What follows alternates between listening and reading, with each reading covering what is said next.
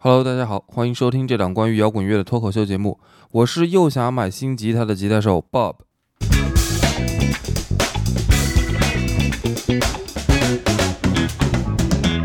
哎，在摇滚圈里啊，有很多非常非常著名的 logo，著名到什么地步呢？就是你看到这个 logo 的画面啊，你就能想起它对应的那支乐队啊、那张专辑啊、那个流派啊，甚至是那个年代。而且呢，最好玩的是什么呢？就算是一模一样的 logo，给不同的人看会有不同的反应。你看这个人的第一反应是什么，你就能知道，哎，他是不是一个摇滚乐迷。比方说啊，我跟你说这么个 logo，一个人脑袋，脑袋上呢有一个闪电。如果你的第一反应想到的是哈利波特，那你就不是滚圈的。如果你第一反应是大卫鲍伊，哎，同道中人。再比方说啊，我跟你说用钞票钓小孩儿，如果你的第一反应想到的是拍花子的坏人，那你就不是滚圈的。如果你第一反应是 Nirvana 的 Nevermind 那张专辑，哎，同道中人了。还比方说啊，我跟你说肯德基全家桶，如果你第一反应啊是新奥尔良烤翅和上校鸡块，那你就不是滚圈的。但如果你第一反应是桶头 （bucket head），哎，同道中人。一个成功的 logo 能够起到这样的一种作用，就是让人们把它和它所代表的那个产品，乃至是产品背后的文化，都紧密的联系起来，而且呢，还能把这种关联死死的印在脑海里。以至于啊，人们都无法忽略它们之间的关联，而独立去看待那个标志本身了。举个例子来说啊，你现在还能正视牙签儿这个常见的日用品吗？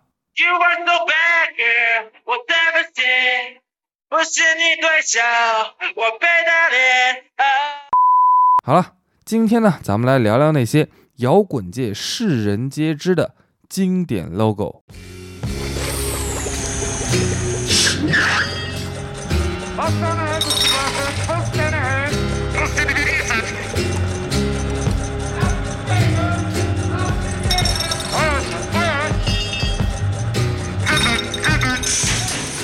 首先啊，这第一个 logo 呢，听这一段间奏，可能有人就猜到了，这个 logo 的普及程度啊，已经到了可以说你不管是不是摇滚乐迷都知道的程度了。当你看到一个黄色的卡通潜水艇形象，自然就会想到 The Beatles 甲壳虫乐队，因为这一首甲壳虫乐队的著名歌曲《Yellow Submarine》黄色潜水艇实在是太脍炙人口、太妇孺皆知了。不过呢，你可能不知道的是，黄色潜水艇除了是甲壳虫乐队的一首世界名曲的名字以外，它还有别的意思。一九六六年啊。The Beatles 甲壳虫乐队发行了这首叫做《黄色潜水艇》的单曲，当时呢被收录在《Revolver》这张专辑里边。到了1967年，美国一家叫做 United Artists 的唱片公司制作了一部动画电影，也用了《黄色潜水艇》这个名字。United Artists 呢是 Beatles 走出英国打入美国市场的一个重要的合作伙伴。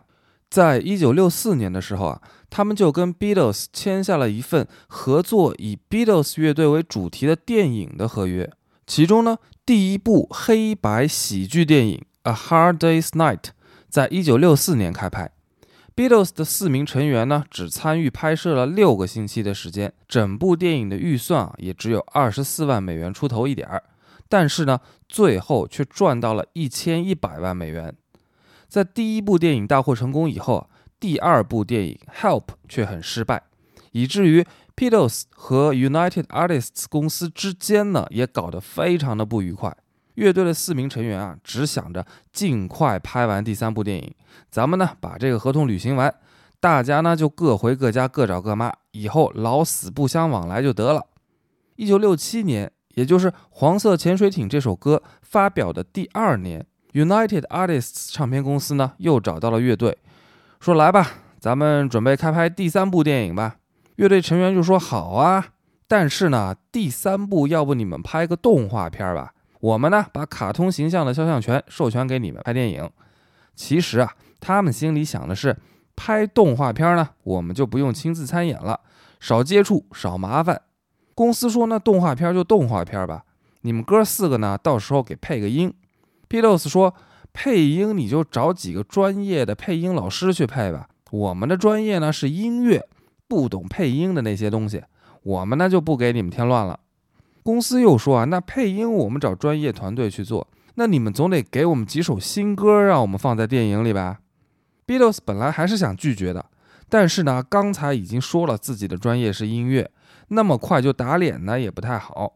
于是呢，他们又很鸡贼的给了公司六首歌，其中有四首啊是早就写好了，但是呢，因为觉得不好听，所以在之前的专辑里面没有选上的歌曲。剩下的两首呢，是早前的专辑里面已经发表过的歌曲。其中就包括了这一首《黄色潜水艇》。一九六八年，这部名为《黄色潜水艇》的动画电影正式上映。电影呢，讲的是保罗·麦卡特尼在半梦半醒之间，来到了一个叫做花椒王国的虚拟世界。这个王国的人民啊，本来是朝气蓬勃、热情好客、团结活泼、能歌善舞。但是呢，大反派蓝色坏星族却要破坏花椒人民的快乐生活。最后。Beatles 的成员们在老船长 Freddie 的带领下，在黄色潜水艇里边勇敢地和大反派斗争，联手击溃了敌人，赶走了反派，让爱与和平再次回到了花椒王国。哎，这么一个故事。电影上映一年以后，也就是1969年，黄色潜水艇专辑呢也发行了。这张专辑啊，收录了之前说的那六首在电影当中用过的 Beatles 的歌，但是呢。乐队可能也觉得一张专辑只有六首歌，而且两首还是以前发过的老歌，实在是显得太没诚意了。所以呢，在此之外又加入了一些电影的原声配乐。当然了，这些配乐根本就不是 Beatles 写的，他们的真正作者呢是乔治·马丁。Beatles 乐队对这一部动画电影啊，不能说是不闻不问吧，简直就是避之不及。虽说如此啊，但是。电影上映以后，反响却是相当的好。评论家呢给了这部电影各种各样的褒奖，从电影的配乐、海报到故事的内容、艺术内涵、深层次的隐喻等等方面，可以说啊是夸的让 Beatles 乐队的哥四个都有点不好意思了。到了上世纪末的一九九九年，Beatles 发行了《黄色潜水艇精选集》。收录了乐队在1965年到1967年的三年时间里面制作的十五首歌曲。精选集发行的当年啊，Beatles 乐队的老家英国利物浦把那一年的8月30日定为黄色潜水艇日，以此来纪念 Beatles 这一支伟大的摇滚乐队。In the town where I was born, lived a man who sailed to sea. and he told us of his life in the land of submarines. So we sailed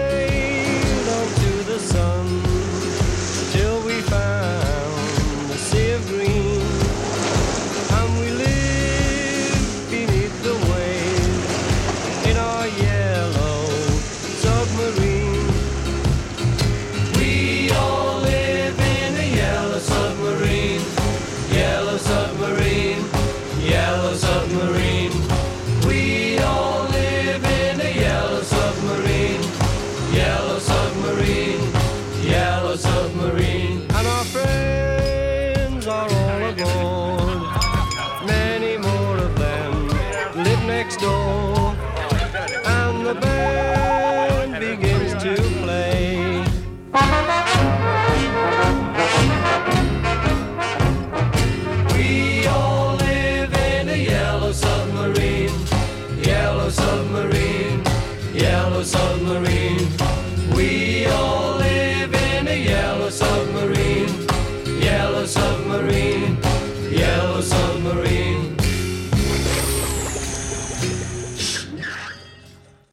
咱们今天要聊的这第二个 logo 呢，应该也是众所周知的，那是一张吐着长舌头的大嘴。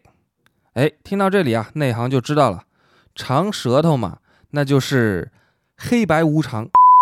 这大晚上的不要乱说啊！我怎么觉得后背有点发凉呢？我去，在摇滚圈里啊，吐着长舌头的乐队，那就是 The Rolling Stones 滚石乐队了。这个故事呢，要从1970年开始说起。The Rolling Stones 乐队啊，在这一年终于结束了和前东家德卡的合约，自立门户，成立了和乐队同名的音乐厂牌工作室。为了给自己的这个创业项目啊拉人气、造声势，滚石乐队呢筹划了一系列的欧洲巡回演唱会，同时呢，也希望这一次巡演能够为工作室赚到尽可能多的启动资金。当然了，开源节流。永远都是追求利润的不二法门。这一波巡演啊，花的可不是唱片公司的钱了，是咱们哥几个自己的真金白银啊！能省着点就尽量省着点儿。在这个大前提之下呢，乐队找到了伦敦皇家艺术学院还在读硕士的优等生约翰·帕切，希望他能够为这一次巡演啊设计一个宣传海报。帕切同学啊，正上着课呢。忽然从天而降一个给当时顶流的摇滚乐队设计宣传海报的活儿，那当然是喜出望外了。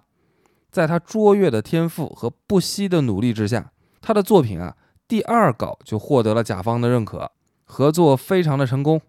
在帕切看来啊，一个初出茅庐的设计界新人就能够获得滚石乐队的认可，这在未来的职业道路上可以说是浓墨重彩的一笔啊。而在乐队看来呢，创业初期能找到一个愿意尽心尽力、一心一意为他们提供服务，而且啊价格还是相当便宜的设计师，那也是怎么算都是划得来的买卖。很快呢，第二笔生意又来了。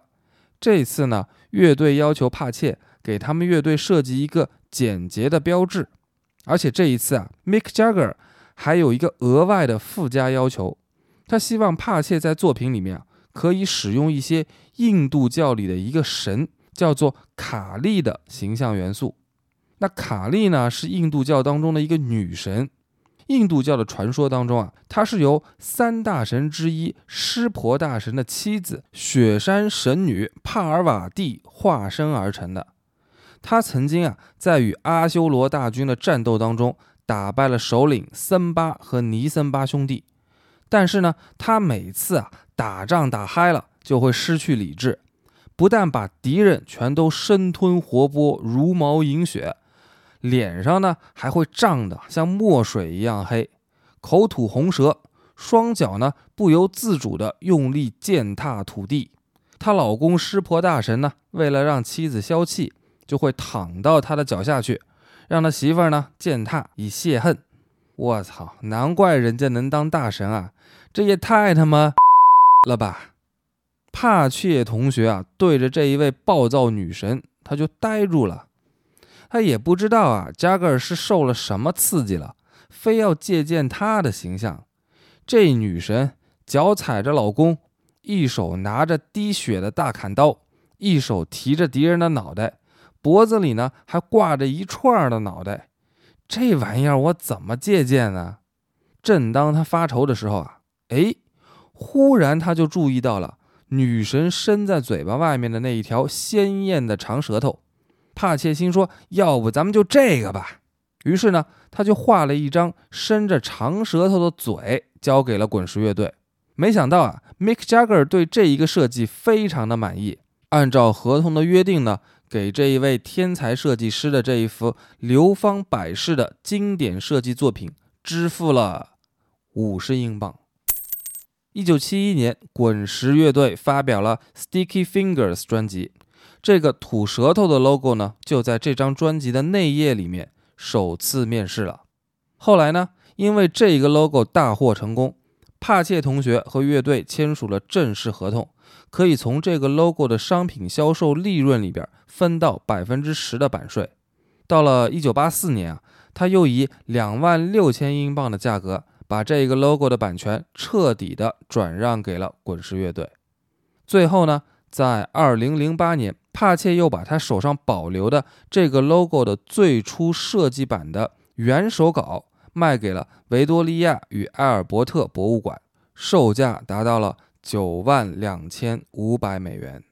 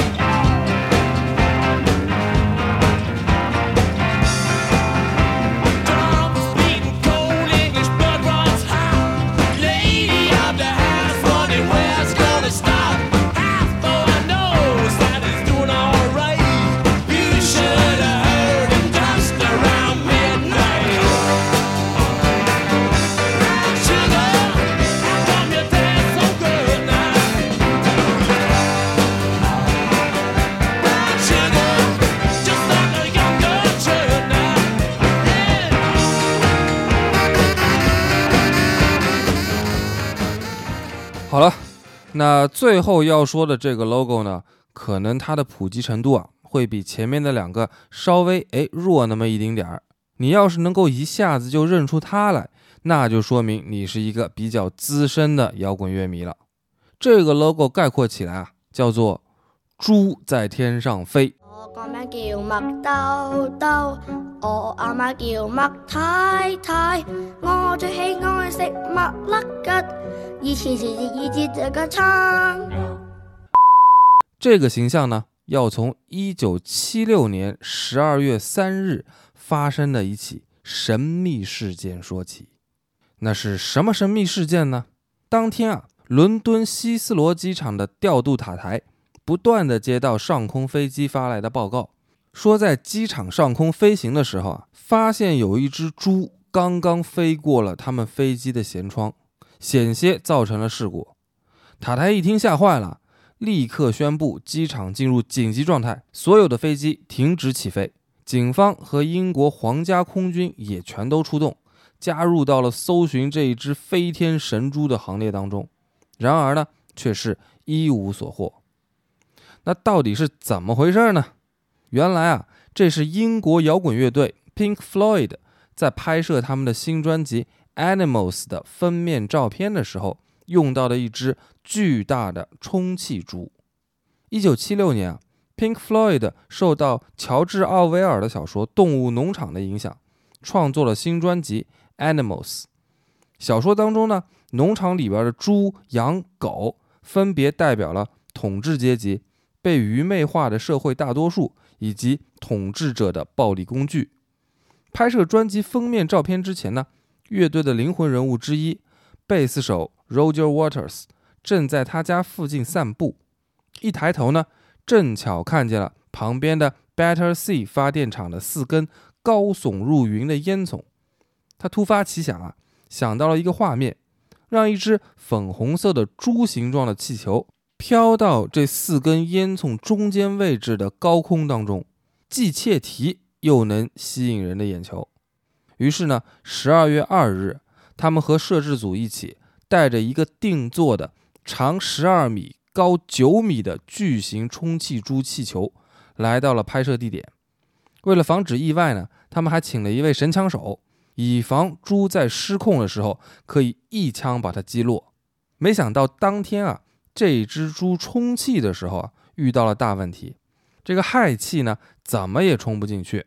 没办法，他们只能暂时放弃，第二天再来。到了第二天啊。充气居然很顺利，这只三层楼那么高的巨型粉红猪忽忽悠悠地飞到了天上。没想到的是啊，他们高估了绳子的结实程度，还没开始拍照呢，一阵强风刮过来，系着充气猪的绳子一下子就断了。这只猪呢，摆脱了束缚，一路往希斯罗机场的方向飞了过去。更要命的是啊，不知道是他们没想到这天的充气居然这么顺利，还是中间环节出了什么问题。这一天，神枪手居然没有来到现场。那后面的事儿呢，就像一开始我们说的那样，机场接到了上空飞行员的报告。然后呢，紧急停飞了所有的航班。但是呢，在警用直升机和空军赶来抓猪的时候啊，那只调皮的猪呢，又不知道飘到哪儿去了。直到晚上九点半左右，从肯特郡打来了一个电话，告诉乐队猪找到了。这位猪大人啊，完好无损的下榻到了当地的一个奶牛场里边视察去了。于是第三天，整个团队又一次的回到了发电站，带上了神枪手。带上了更结实的绳子，终于呢完成了照片的拍摄。可是拍回来一看啊，由于第三天的天气实在是太好了，万里无云，没有达到乐队想要的天空中有云朵的效果。所以最终呢，他们把第三天拍的有猪没有云的照片和之前拍的有云没有猪的照片做了后期的合成，这才是 Animals 专辑封面最后出现在人们眼前的样子。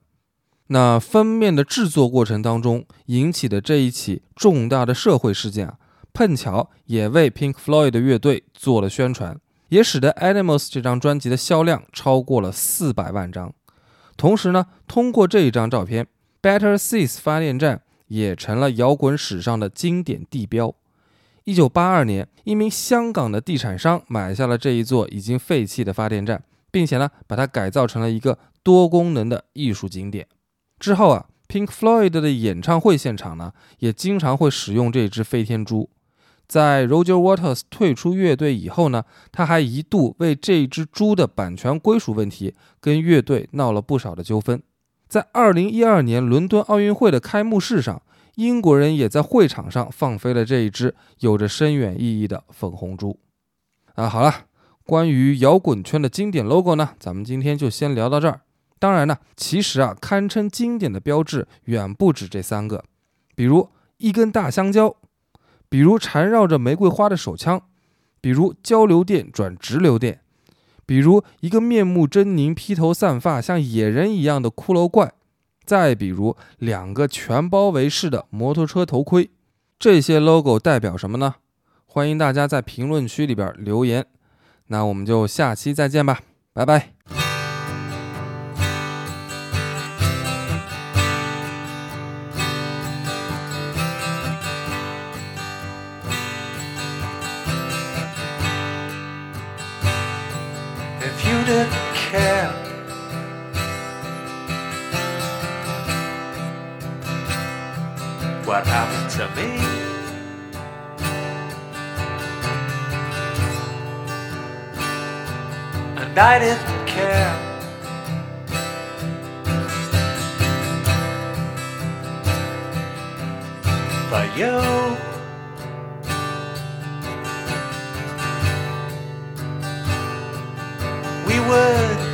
Zigzag away through the bottom of pain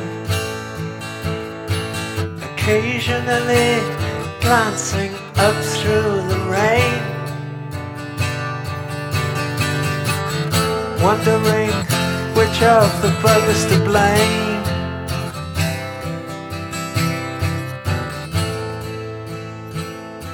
And watching for pigs on the wing.